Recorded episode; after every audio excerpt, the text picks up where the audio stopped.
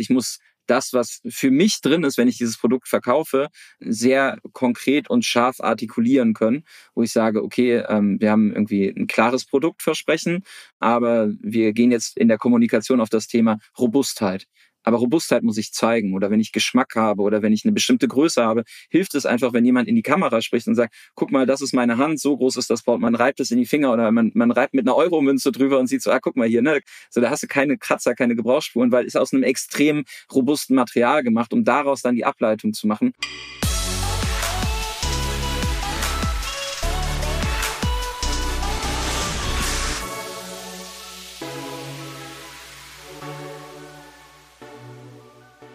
Schön, dass du da bist. Ich bin Christoph Bursek und du hörst Digitale Vorreiter in deinen Podcast zur Digitalisierung von Vodafone Business. Ich habe gleich den Jan Stranghöhner bei mir zu Gast und Jan ist Gründer und Geschäftsführer von D-Nerds, eine Agentur, die ihren Kunden dabei hilft, Geld erfolgreich in Social Media Ads zu investieren, um damit noch mehr Geld zu verdienen.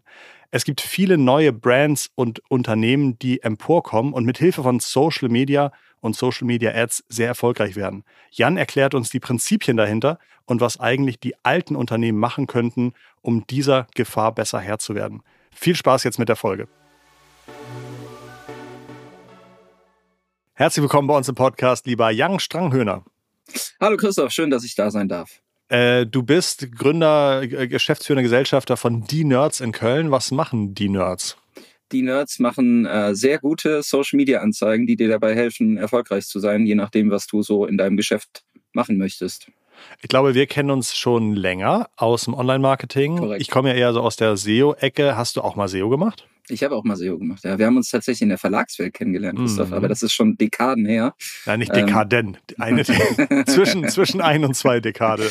Okay. Ähm, aber genau, ich habe einen SEO-Kontext, ähm, ja. komme eigentlich aus der Suchmaschinenoptimierung, ähm, habe da auch meine Bachelorarbeit damals drüber geschrieben, über äh, SEO-Prozesse im Verlagswesen Aha. und ähm, bin dann nach und nach ins Online-Marketing reingekommen, habe mich quasi erst so mit der ähm, ja, nachfragesuchenden Seite, also die Leute, die irgendwie schon konkretes Interesse haben ähm, und irgendwas eintippen in die Suchmaschine beschäftigt und bin dann nach und nach immer mehr in den Social Media Part gewechselt. Ähm, in der Verlagswelt war das damals so der junge Digitale, dem geben wir mal äh, die Aufgabe und dann müssen wir auch in, im Zuge der digitalen Transformation das Narrativ ein bisschen verändern. Wir müssen die Schwerpunkte in der Kommunikation verändern.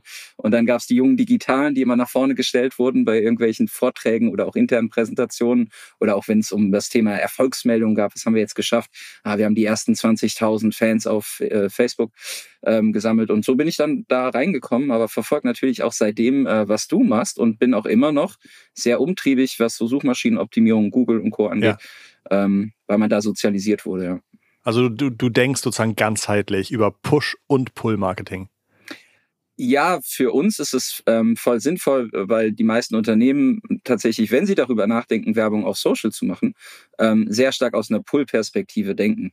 Also die denken, es gibt eine Nachfrage, ich bin eh relevant, die Leute ah, brauchen mein Produkt. Mh. Aber du bist ja in einer Umgebung unterwegs, in der keiner auf dich wartet. Keiner Total. sucht da nach dir.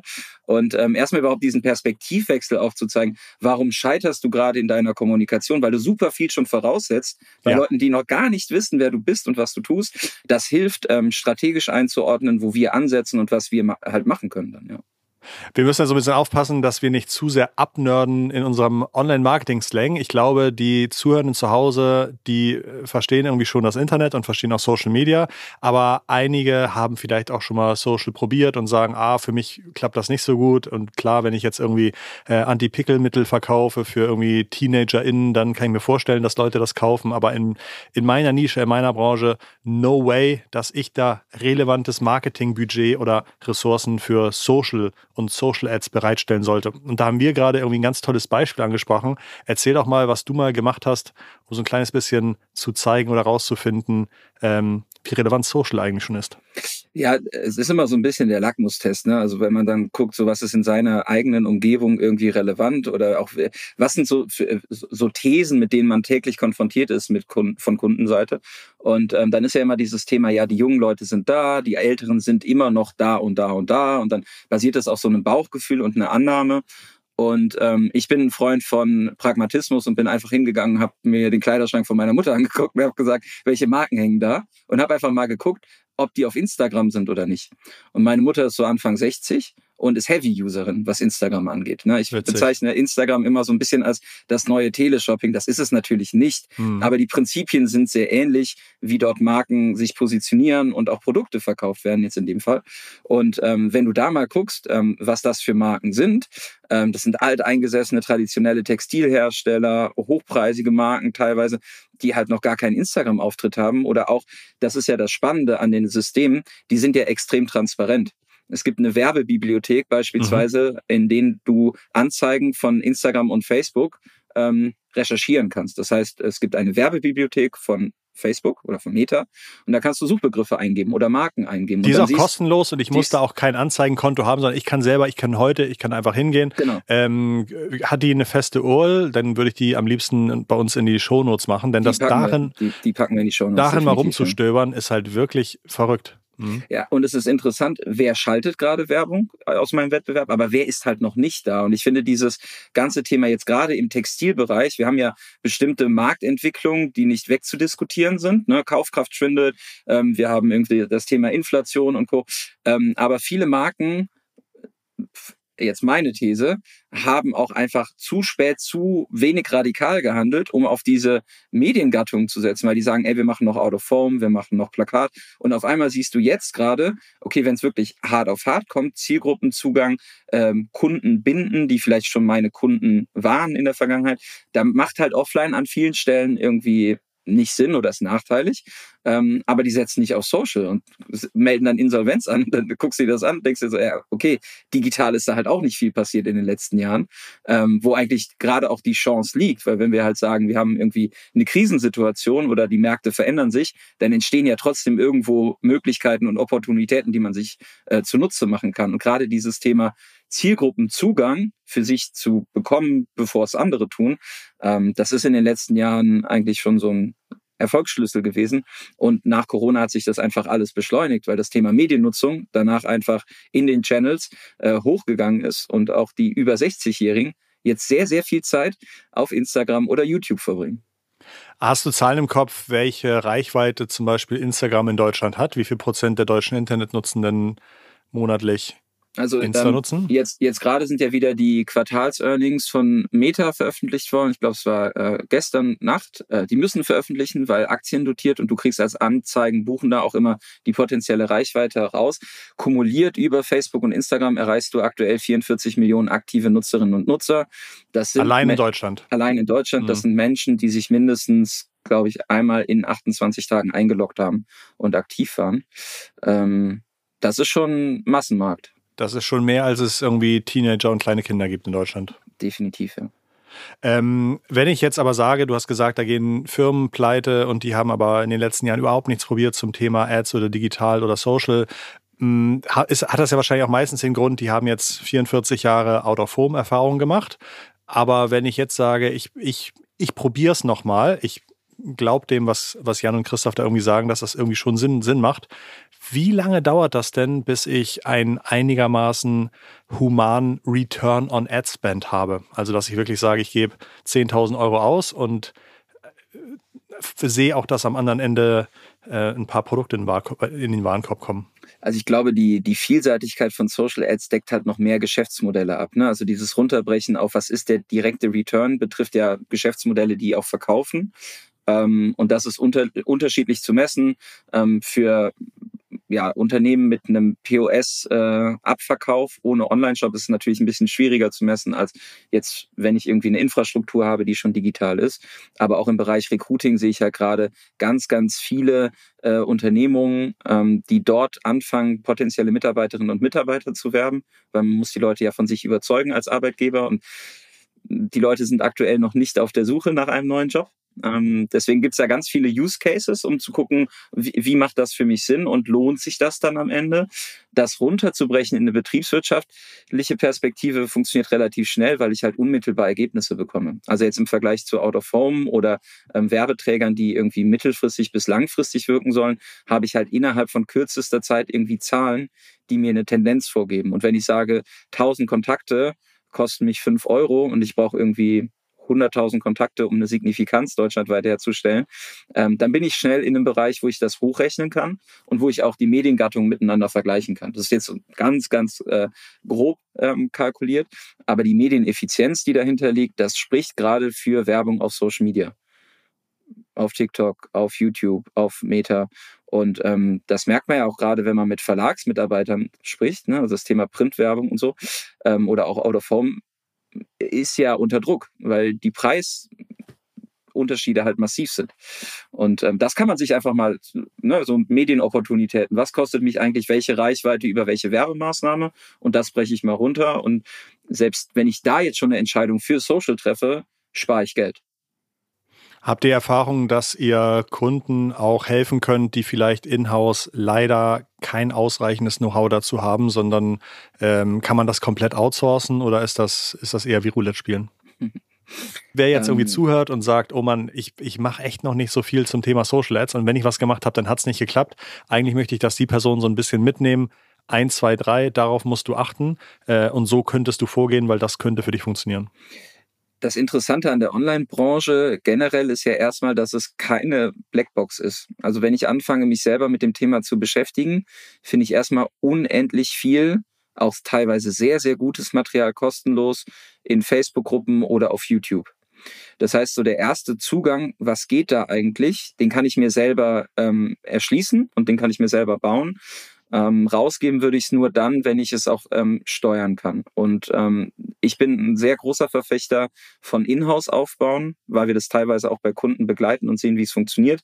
Ich gebe aber auch Seminare in dem Bereich. Und gerade wenn du auf Unternehmensseite jemanden etablierst oder auch zwei Personen etablierst, die dieses Wissen in die Unternehmung tragen, dann hast du gewonnen aus der Perspektive, weil du einen Kanal besetzt, der dir direktes Feedback zu deiner Kommunikation gibt und der nur dann gut funktioniert, wenn du kundenzentriert denkst.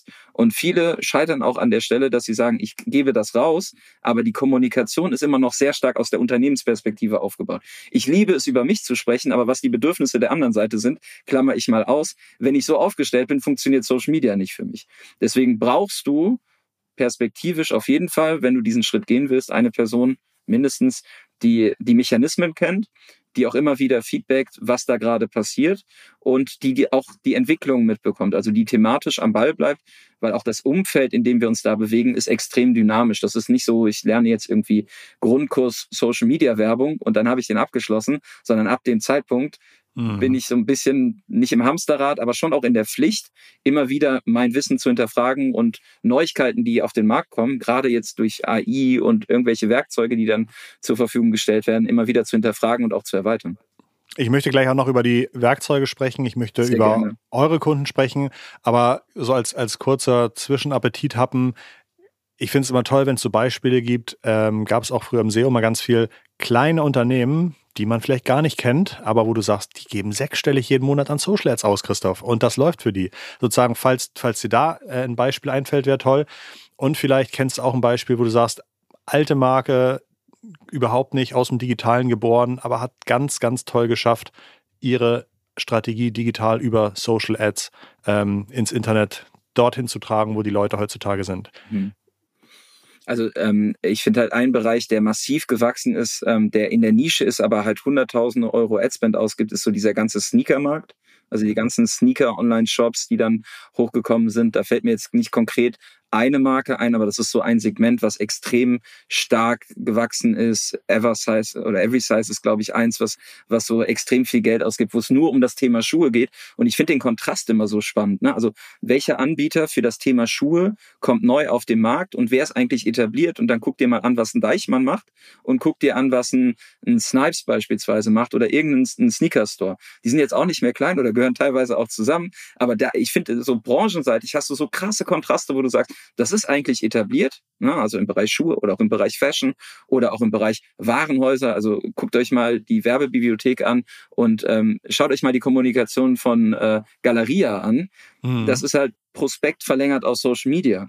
Das kann funktionieren, das muss aber nicht funktionieren. Da wird halt sehr viel Geld ausgegeben, aber ich glaube an den falschen Stellen. Und dann gibt's halt wiederum sehr spezialisierte, rein digitale Unternehmen, die das schon so stark verinnerlicht haben und dann die Geschwindigkeit aufnehmen können. Und das ist so dieser Markt, der da draußen existiert, der ist halt so zugänglich, ähm, für die Großen als wie auch die Kleinen, dass da ein, ein Wettbewerb entsteht, der unfassbar faszinierend ist. Wir hatten ähm, selber auch eine Veranstaltung, da hat ein Vortragender, der Patrick äh, von Barkatz, äh, einer Agentur aus Essen, einen Case gezeigt von einem Kunden von ihnen, ähm, die machen Cerealien. Eure Veranstaltung, das ist das Ads Camp. Das findet einmal im Jahr in Köln statt. Hat, glaube ich, jetzt im Oktober, nee, im September, ne? Im September in Köln stattgefunden. Ich war auch da, ähm, habe sehr viel gelernt, weil ich ja normalerweise nicht so viel mit Social Ads zu tun habe und immer in dieser organischen Schiene unterwegs bin. Aber ich war äh, teilweise ähm, ja, beeindruckt, dass man natürlich, wenn man es gut macht, heute Geld ausgeben kann und heute Klicks bekommt. Und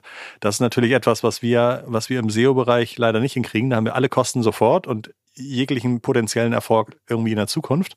Ähm, das fand ich schon beeindruckend. Aber also genau, da war sozusagen da ein Vortrag von Patrick. Genau, und ähm, die arbeiten für Spaceys. Ist jetzt ein Unternehmen, in das auch Crow eingestiegen ist. Ähm, das ist ein, äh, ich will jetzt nichts Falsches sagen, aber ich glaube auf Proteinbasis äh, ne, basierendes Cornflakes-Produkt, wo ähm, ein, ein Markt angegriffen wird, der halt seit Jahren etabliert und besetzt ist. Ne? Da hast du auf der einen Seite irgendwie... Der, Cereal, der Cerealienmarkt. Genau, da hast du auf der einen Seite Kellogg's, und dann hast du halt auf der anderen Seite irgendwie ein Startup, klar, die haben dann Testimonial und Finanzierung eingesammelt, aber das ist ja, die haben schon bewiesen, dass sie eine Passung am Markt haben. Ne? Wir nennen immer Product Market Fit. Also sie haben äh, geguckt, über was sprechen die Leute gerade. Ah, okay, Proteine und Nahrungsergänzungsmittel und so ist gerade ein sehr starker Bereich. Jeder optimiert sich selbst gefühlt ähm, ist ja auch ne, so, so ein kulturelles Trendthema in einer bestimmten Altersschicht. Und die schaffen es halt durch kluge Kommunikation und die richtigen Instrumente, zu orchestrieren, einen Markt anzugreifen, der halt seit Jahren etabliert und besetzt ist. Und von Marken, die halt digital gar nicht stattfinden oder wenig stattfinden und nur auf der Fläche sind. Und die fangen auf einmal an, halt eine eigene Online-Infrastruktur aufzubauen und machen dann ein Protein-Cornflakes-Abo oder sowas, ne? wo du denkst, wie, wie schnell das dann auch passiert. Und natürlich ist dann Kellogg's eigentlich als derjenige, der den Markt dominiert, erstmal so in der Situation, ja, die sind ja klein und dann passiert nichts.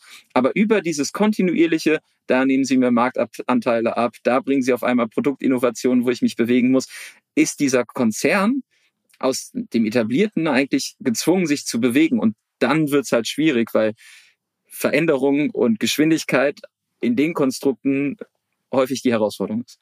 Und das sind ganz, da gibt's ganz viele Beispiele im Markt. deswegen liebe ich das auch, in dem Markt tätig zu sein, weil du permanent siehst, ähm, wie schnell und dynamisch auch ähm, Zugänge zu Zielgruppen erschlossen werden können, wo du eigentlich dachtest, an die komme ich gar nicht ran. So, nur weil du, weil dein Wettbewerber nicht da ist, hast du auf einmal eine Möglichkeit, äh, auf die zuzugehen. Das ist ultra spannend zu sehen. Die ganzen Akteure und Produkte, die du jetzt in den letzten zwei Minuten erzählt hast, die gibt's ja erst seit wenigen Jahren äh, ähm, fällt dir auch etwas ein, was es vielleicht schon 30, 40, 50 Jahre in Deutschland gibt und wer eine gute Social Ad Strategie aufgebaut hat? Also ich glaube. Galeria Kaufhof ist es ja wahrscheinlich nicht. Nein, ähm, die Unternehmen oder auch die Firmenkonstrukte, die so aus den 2000ern kommen, also die so nach dieser ganzen Blase entstanden sind, äh, die machen das extrem gut. Ne? Also ich glaube, so ein... Stimmt, das sind auch schon wieder 20 Jahre, ne? Ja, also so ein äh, Trivago würde ich halt immer irgendwie sehen. Ne? Also Unternehmen, die Marketing-Opportunitäten erkannt haben, aber schon von Anfang an überlegt haben, wie können wir das über Technologie lösen. Und dann bist du halt bei auch einem Zalando, ne, wo man sagt so, okay, die Wachstumsstrategie oder auch bei einem About You, ähm, die resultiert halt einfach aus Verständnis für den Markt, aber auch ich bin in der Lage zu übersetzen, an welcher Stelle Technologie mich nach vorne bringt und Schnelligkeit erzeugt. Und da gibt's super viele Anbieter. Ähm, ja. Flaschenpost ist sicherlich auch so eine. Aber so ein irgendwie so ein Lodenhersteller oder ein Möbelhersteller oder sowas, das fällt euch nicht ein, ne? Oder das, also ich kenne es nicht. Hätte ja sein können, dass du sagst, doch, da gibt es irgendwie einen oder ihr dürftet schon mal jemandem helfen, den es wirklich schon lange gibt. Also ich finde, äh, wer einen extrem guten Job in diesem ganzen Transformationsbereich macht, das ist äh, beispielsweise Douglas. Douglas ist extrem etabliert, kommt aus dem POS, macht gerade super viel Richtung App, Live-Shopping, ähm, mhm. sehr smarte Influencer, ähm, Testimonial-Strategie, ähm, erweitern die, die POS-Flächen als Eventfläche. Also Douglas würde ich da definitiv sehen und ähm, auch so eine Drogeriemarkette wie DM. Oh, DM, ja. Ist extrem, extrem pushy. Also die machen push ja alles. Ich glaube, die machen alles im Marketing perfekt. Ne? Die sind ja auch im, im organischen Marketing wirklich so viel besser als der Durchschnitt. Also überall Best Practices, finde ich. Äh, weil sie eine klare, ein klares Markenversprechen haben, eine klare Markenidentität und das extrem gut übersetzen können. Und das klingt so doof, ne? Man muss mutig sein und, und sich das auch trauen. Aber am Ende ist es auch daran glauben, dass es funktionieren kann und daran festhalten, mhm. unabhängig davon, was passiert. Ich finde es auch beeindruckend jetzt, was Obi und Rewe machen, ähm, die einfach mal sagen, ich schaffe das Prospekt ab und schicke alle in die App. Äh, das wird auch nicht aus dem Stegreif funktionieren. Ne? Die werden auch bestimmte Segmente über Social Media oder Google-Werbung nicht erreichen. Und äh, dann gibt es die 10, 15 Prozent, die immer noch über den Prospekt in den Laden gekommen wären. Ähm, aber das sind gerade so Entwicklungen, wo auch etablierte extrem schnell anfangen, ihren, ihren, wir nennen das ja immer Marketing-Mix, ähm, zu, zu verändern. Ähm, auch mit dem Mut und der Bereitschaft, vielleicht so kleine ja, Talsohlen zu durchstreiten, aber am Ende hat man halt äh, den Glauben an die, die Strategie und ähm, auch das Durchhaltevermögen und die Geduld ähm, und knickt nicht direkt ein, wenn, wenn die Zahlen vielleicht mal nicht, nicht so gut sind. Ne? Noch ein ganz kurzer Ausflug zu DM. Die sind ja auch in dem organischen Traffic so wahnsinnig gut. Ich habe gerade ja. reingeguckt, laut Sistrix bekommen sie jeden Monat organischen Traffic auf Google. Falls sie genau diesen Traffic einkaufen müssten, kostet das über 9 Millionen Euro im Monat. Äh, also das, ne, das ist sozusagen, was, was die ganzen Keywords wert wären. Die würden nicht alles einkaufen, aber das, das kriegen sie alles hin. Und äh, DM hat für mich einen der besten Online-Shops, die ich jemals gesehen habe, gebaut, weil die es geschafft haben, Content-Seiten mit Shoppable-Seiten zu verknüpfen. Ja? Oft hast du einen Online-Shop, da gibt es dann irgendwie Produktdetailseiten, Kategorieseiten und irgendwo gibt es ein Magazin. Und im Magazin sind dann so ein paar How-Tos drin. Aber du findest bei DM dann so Beispiele wie äh, Halloween-Hexe schminken, was mhm. natürlich jetzt ein mega Suchvolumen hat. Und dann kommst du darauf auf die Seite und dann ist das ein, äh, natürlich eine Anleitung mit Fotos, also wirklich eine gut gemachte Anleitung. Und jedes Produkt, das du dafür brauchst, ist dann in so einem Produkteteaser mitten im Artikel drin und du kannst es in einem Klick aus dem Artikel in den Warenkorb legen. Also du musst nicht einfach nur sagen, und hier findest du auf der Produkte, also schon wieder ein Klick verkürzt. Ähm, die ranken hervorragend, haben ja. sie mehrere tausend solcher Artikel haben sie geschrieben und ähm, das habe ich so gut verheiratet zwischen Einkauf und Content. Äh, kenne ich halt in Deutschland sonst wirklich nur von DM. Das ist so, ein, so eine, eine Klassiker-Optimierung, ähm, die wir auch immer Kunden empfehlen, ähm, wo man sagt, wenn du auf Social Media kommunizierst, egal ob du da jetzt Geld ausgibst oder das rein organisch machst, dann muss die Kommunikation ja auf deiner Webseite fortgesetzt ja. werden, weil du baust nach vorne eine Erwartungshaltung auf und dann machst du dieses Schminktutorial, aber hinten dran hast du halt nur die orangene Schminke. Also äh, die Kommunikation, die du vorher aufbaust, muss halt auch auf dieser Produktseite dann sich wiederfinden und im Idealfall irgendwie bis zum Kaufabschluss. Ne? Also äh, weitergesponnen, du kannst ja jedem, der Schminke kauft, auch nochmal irgendwie ein PDF oder sowas als äh, Beigabe mit ins Paket packen. Das ist vom Fulfillment dann her schwieriger. Aber diese Reise endet ja nicht beim, der hat jetzt mein Produkt gekauft, sondern für mich als Marke muss es ja die Königsklasse sein, und das machen auch wenige sehr gut, dass sich Menschen mit meinem Produkt freiwillig vor der Kamera inszenieren. Wenn ja. ich das hinbekomme, ne, auch ich, ich habe immer in Seminaren dann so das Thema, ja Jan, aber wir verkaufen Versicherungen oder wir wollen eigentlich nur Recruiting machen. Wie kriegen wir denn jetzt beispielsweise unsere Mitarbeitenden dazu, Content über uns als Arbeitgeber zu erstellen? Es hat schon einen Grund, warum diese ganzen Startups irgendwie ähm, die Schreibtische äh, voller Konfetti und Luftballons und Luftschlangen packen, weil du kommst an deinen Arbeitsplatz oder an deinen Spind oder irgendwo hin und hast einen überraschenden Moment und findest ein Motiv. Und viele Marken tun sich schwer, darüber nachzudenken, wie lade ich denn die Kommunikation nach vorne auf, Erwartungshaltung halten, auch erfüllen und dann, wie, wie ist das Motiv? Also dies, alleine dieser Moment, sich zu überlegen, ich schicke dieser Person ein Produkt nach Hause und die macht den Karton auf. Wie sieht das aus? Da gibt's eine Marke, die macht das in Perfektion, das ist Petit Bateau. Da ist man so als Eltern halt dann so, ne, das ist extrem teuer und die Kaufentscheidung dauert sehr lange. Aber wenn du dieses Paket nach Hause bekommst, da ist so ein Boot drin und dann gibt's Bilder davon und dann gibt's noch eine Karte und so. Und das ist der Moment, wo du ein Foto machst. Das ist Social Media, Christoph. Also dieses Produkterlebnis ja. zu inszenieren und die Leute dazu bekommen, ihre Kamera auf ihrem Smartphone anzumachen und davon Inhalt, wenn ich das hinbekomme, wirklich auch skalierbar, dann habe ich da draußen ganz viele Multiplikatoren, die positiv über meine Marke sprechen. Diese Kraft zu entfalten, dies, das ist, ey, das, ne, so, wenn man jetzt drüber spricht, ist das einfach. In der Operationalisierung relativ schwierig. Aber das machen Marken erfolgreich, wenn sie auf Social erfolgreich sind.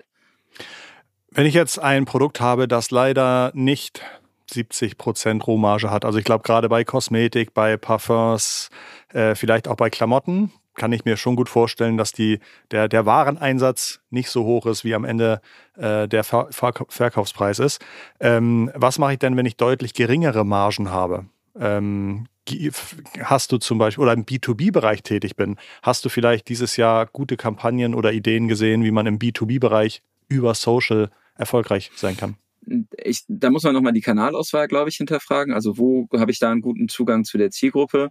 Ähm, lass uns mit dem B2B-Thema anfangen.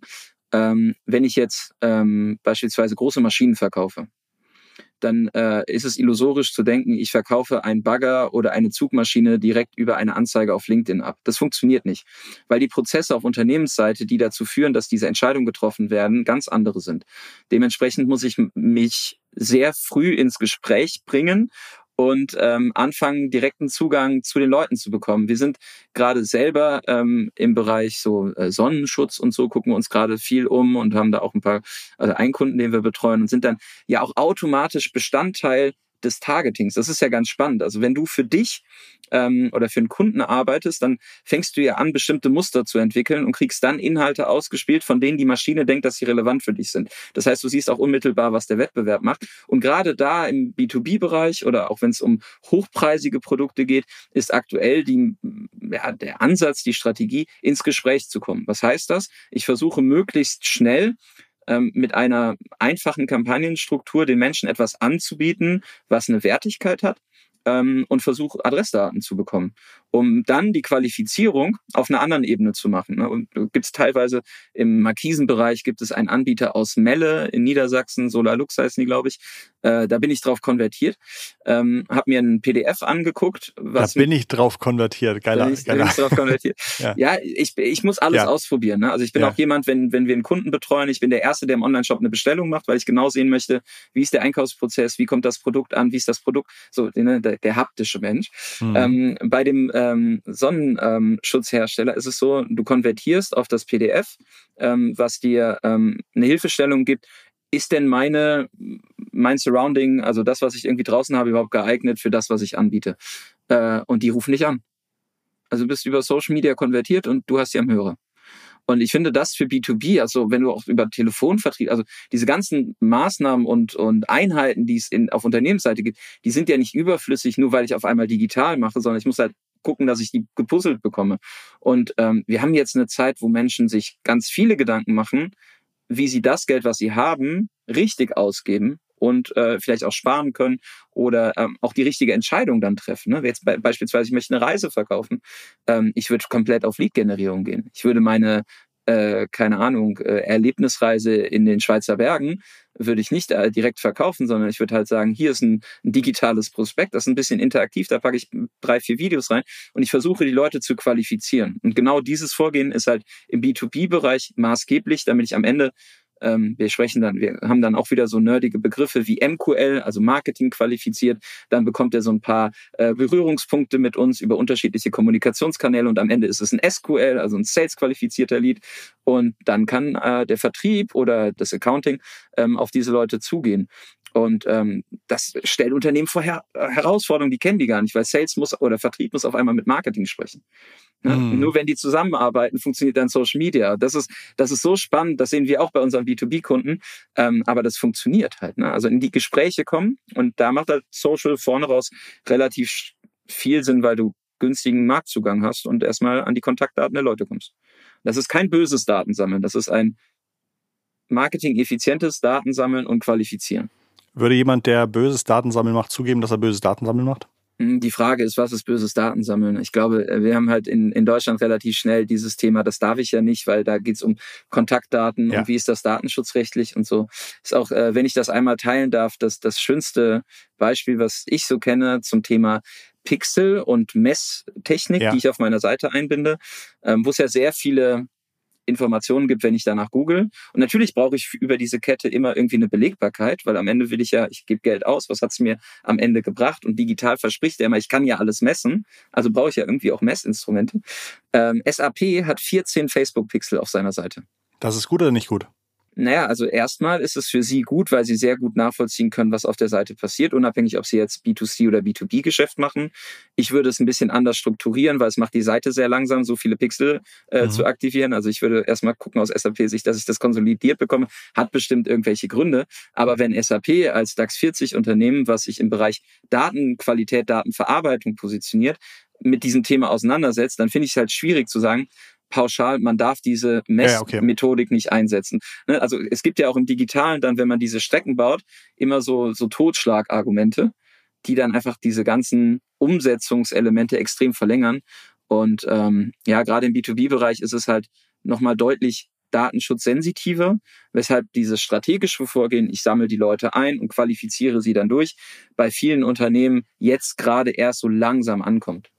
Ich habe für einen äh, kleineren Shop, der mich so privat gefragt hat, gerade die Frage, die machen ganz wenig in Google Analytics und äh, reicht es nicht eigentlich irgendwie Google Analytics rauszuschmeißen und nur mit dem Meta-Tracking-Pixel zu arbeiten? Arbeitest du viel in Analytics oder sagst du im Grunde arbeite ich nur in den Studios von den Werbeplattformen, über die ich auch die Werbung schalte? Ich hatte gestern ein lustiges Erlebnis im Zug auf der Heimfahrt, wo ich dann mit so einem Fahrgast ins Gespräch gekommen bin, der mich dann gefragt hat, was ich gemacht habe. Und dann habe ich gesagt, ich war irgendwie in München bei der Büroeröffnung von Meta und das wird irgendwie der KI-Standort und da sind Developer. Und dann meinte er direkt so, ja, ich bin auch in der Medizintechnik im, äh, tätig und mache auch viel mit KI. Bist du Programmierer? Und dann meinte ich, ich beschäftige mich mit diesen Themen, weil ich es muss, weil ich es verstehen möchte. Ich will aber niemals behaupten, dass ich, ne, also jetzt auch bei Analytics, ich gucke da super gerne rein und ja. ich unterhalte mich mit Programmierern, um zu verstehen, welche Sprache sprechen die, wo legen die gerade ihren Fokus drauf. Und ich möchte Dinge verstehen, aber ich würde mir nie anmaßen, jetzt Webanalyse, Verständnis in der Gänze zu haben, dass ich es irgendwie als Leistung verkaufe oder anbieten würde. Ne? Ja. Ähm, aber man muss sich mit diesen, also ich, das Schlimmste, was, also man sagt ja immer so T-Shape. Also ich brauche als Marketingmensch irgendwie ein breites Feld, was ich kenne und eine Teildisziplin, die ich extrem gut kann. Ähm, aber den Überblick zu bewahren, der ähm, ist anspruchsvoll, der, der braucht Zeit. Aber natürlich bin ich super neugierig, ähm, mhm. was jetzt auch mit Google Analytics 4 neue Produkte da, neue Messmethoden, was da abzuleiten ist und was da zu sehen ist. Und ähm, das, das führt ja nur dazu, dass man ein besseres Gesamtbild hat. Deswegen gucke ich mir das schon gerne an, aber so aussetzen, Filter einstellen und irgendwelche Analysen ziehen. Ich, ich gucke es mir an, ich klicke mich rum, ich versuche so meine Ableitungen zu treffen, aber ich könnte jetzt kein Dashboard in Google Analytics bauen oder so. Deswegen auch der Kunde, ich würde immer gucken, gucken, dass ich zwei Quellen habe, ähm, die ich miteinander vergleichen kann. Wenn ich jetzt nur das Meta-Tracking habe, dann habe ich halt mhm. eine Single Source of Truth, eine Quelle der Wahrheit, aber ich habe keinen Vergleich ähm, mit einer anderen Quelle, passiert da gerade was? Also gibt es da irgendwelche Abweichungen, gibt es da irgendwelche Ausfälle, gibt es da irgendwelche Doppelungen technischer Art? Also ich würde immer versuchen, so ein Setup zu haben, was auch ineinander an den entscheidenden Stellen, wie viele Menschen hatte ich auf der Webseite, ähm, mir Zahlen ausspuckt und ich gucke, wie stark sind die Abweichungen. Ja, und ich würde nie, nie auf ein System gehen. Wen habt ihr denn so als Kunden? Es gibt Kunden, über die dürfen wir sprechen. Ähm, ja. Es gibt ein paar äh, Erfolgscases auch mit Plattformen. Also wir haben zum Beispiel ganz erfolgreiche TikTok-Kampagnen für Aldi Süd gemacht und ähm, sind da auch schon ähm, seit längerem an Bord und dürfen diesen äh, Kunden begleiten im Bereich Social Media. Ähm, das ist auch äh, einer der spannendsten Projekte tatsächlich, weil wir als Agentur sehr klein sind, immer noch im Verhältnis zu dem, was im Markt ist und ähm, den größten Lebensmitteldiscounter Deutschlands irgendwie äh, zu begleiten. Das macht schon Bock. Ähm, wir haben aber auch so Kunden wie beispielsweise Kununu als Arbeitgeber, äh, die sehr, sehr spannend sind. Wir haben diverse Online-Shops, wir haben äh, Deiters im Bereich Kostüme und Karneval. Das ist als Kölner Unternehmen immer ganz gut, ne, wenn man so ähm, ein bisschen auch den Fastelovend mit bespielen kann. Ähm, wir haben aber auch kleinere Kunden tatsächlich. Ne? Also jetzt so ein paar Startups, ein, ein Fashion-Label aus Köln, was so Upcycling von alten Feuerwehrschläuchen macht und daraus Taschen macht. Äh, oder ein Fashion-Label aus dem Ruhrgebiet vom lieben Matthias, der ähm, macht Upcycling von alter Bergmannsklamotte und äh, macht daraus Shirts und Taschen und Hoodies und so. Also wir haben eine relativ große Bandbreite, weil ich auch Projekte brauche, die den unterschiedlichen äh, Erfahrungswerten meines Teams ein Stück weit gerecht wird, wo jeder auch lernen kann oder wo man auch sagt, da, da kann ich eine Perspektive aufzeigen. Ähm, da sind wir relativ breit aufgestellt. Wir machen im Vergleich zu anderen nicht das nach Schablone arbeiten. Also wir haben nicht eine Branche, auf die wir spezialisiert ja. sind, ähm, sondern wollen uns immer mit den Geschäftsmodellen unterschiedlicher Kunden auseinandersetzen. Das macht Bock. Mit welchen Anzeigen könnte ich gebrauchte Feuerwehrschläuche verkaufen, die ich zu Taschen umgenäht habe? Ähm, es gibt gerade so ein Hype-Thema, das nennt sich UGC, also User Generated Content. Das ist ähm, gerade. Ja, gerade, also es ist schon, es ist, ist tatsächlich akut, aber viele Unternehmen setzen einfach noch nicht drauf, weil sie, glaube ich, so die Haptik und die Machart für sich noch nicht ableiten können, ob das zur Marke passt oder nicht. Und es funktioniert auch nicht für alle Marken, ehrlicherweise. Ne? Das muss man äh, ganz klar sagen. Aber wenn es darum geht, sich ein Produkt wie ein Portemonnaie oder eine Tasche zu kaufen, dann habe ich ganz viele Substitute oder Vergleichsprodukte im Markt. Das heißt, ich muss das, was für mich drin ist, wenn ich dieses Produkt verkaufe, sehr konkret und scharf artikulieren können, wo ich sage, okay, ähm, wir haben irgendwie ein klares Produktversprechen, aber wir gehen jetzt in der Kommunikation auf das Thema Robustheit. Aber Robustheit muss ich zeigen. Oder wenn ich Geschmack habe oder wenn ich eine bestimmte Größe habe, hilft es einfach, wenn jemand in die Kamera spricht und sagt, guck mal, das ist meine Hand, so groß ist das Portemonnaie. Oder man reibt es in die Finger oder man, man reibt mit einer Euromünze drüber und sieht so, ah, guck mal hier, ne? So, da hast du keine Kratzer, keine Gebrauchsspuren, weil es aus einem extrem robusten Material gemacht, um daraus dann die Ableitung zu machen. Und das lässt sich natürlich in so einer eins zu eins Beziehung durch eine Person deutlich besser verkaufen dann an der Stelle, als wenn ich das irgendwie auf ein Bild schreibe oder in einen Text packe und dann sage, dieses Produkt hat übrigens diese 20 Vorteile. Dann ähm, weiß man im Zweifel schon gar nicht mehr, äh, welcher Vorteil auf Nummer eins stand. Und dann wäre euer Part auch für Leute zu sorgen, die sagen, ich mach mal ein als als als Nutzender mache ich mal ein, ein, ein, ein Beispielvideo, ein Feedback-Video, ein Review-Video. Äh, ihr sammelt die aus, ihr schneidet die zusammen, ihr macht dann irgendwie noch Text drunter oder Musik drunter oder Voice-Over. Genau. Okay, interessant. Also das Spannendste gerade im Bereich Social Media und wenn du gerade zuhörst und dir überlegst, jetzt Jan und Christoph erzählen ganz viel Quatsch, was machen wir denn da? Ähm, ihr werdet überall bewertet. Und das finde ich ist immer so die erste Grundlage. Also wo wird meine Dienstleistung oder mein Produkt bewertet? Was sagen schon bestehende Kunden über mich? Die wichtigen Personen, die wir in so eine Konzeptionsphase mit reinnehmen, ist immer der Kundendienst oder der Kundensupport weil die haben halt den Kontakt zum Kunden. Die haben tagtäglich kriegen die Feedback zum Produkt. Was kann das Produkt gut? Was kann das Produkt nicht gut? Und äh, gerade dieses Thema, was kann das Produkt nicht gut, muss man irgendwie ein Stück weit antizipieren. Und ähm, wir haben da auch jetzt irgendwie mit ChatGPT, was ja gerade ganz viel diskutiert wird, ganz coole Möglichkeiten zu sagen, guck mal, hier sind die ganzen Bewertungen, die schmeiße ich da rein und dann lasse ich die KI mal ähm, so ein bisschen zusammenpuzzeln. Was sind denn Gründe, wieso Menschen mein Produkt kaufen. Und das sind alleine schon Argumente, da wäre ich vielleicht aus einer Produktmanager- oder Markenperspektive gar nicht draufgekommen. Und das hilft so beim ersten Schritt zu überlegen, was, was schreibe ich denn da überhaupt drauf? Was möchte ich denn zeigen? Wenn ich glaube, das, das habe ich bei euch auf der Konferenz gelernt. Da hat jemand gezeigt, dass es auch ein Plugin gibt für einen Browser. Da kann ich mir einfach alle Bewertungen für ein Amazon-Produkt runterladen. Und dann haben die gesagt, man geht jetzt also zum, zum Beispiel zum Wettbewerbsprodukt, lädt sich die ganzen Bewertungen runter und sortiert dann irgendwie nur die schlechten Bewertungen, hat dann eine Excel-Tabelle und dann lädt man die Excel-Tabelle bei ChatGPT äh, Advanced Data Analysis hoch und mhm. sagt, liebes ChatGPT, hier ist eine Tabelle mit negativem Feedback zu meinem Produkt, gruppier mir das und gib mir sozusagen die, die Top- Themen, die sich immer wiederholen, warum Leute das Produkt schlecht bewerten. Dann kriege ich irgendwie fünf, sechs, sieben, acht Stichpunkte raus. Und dann kommt in meine Kommunikation, hey, mein Produkt hat das nicht mein Produkt ist besonders haltbar, mein Produkt ist besonders einfach nutzbar, mein Produkt ja. ist besonders wärmebeständig.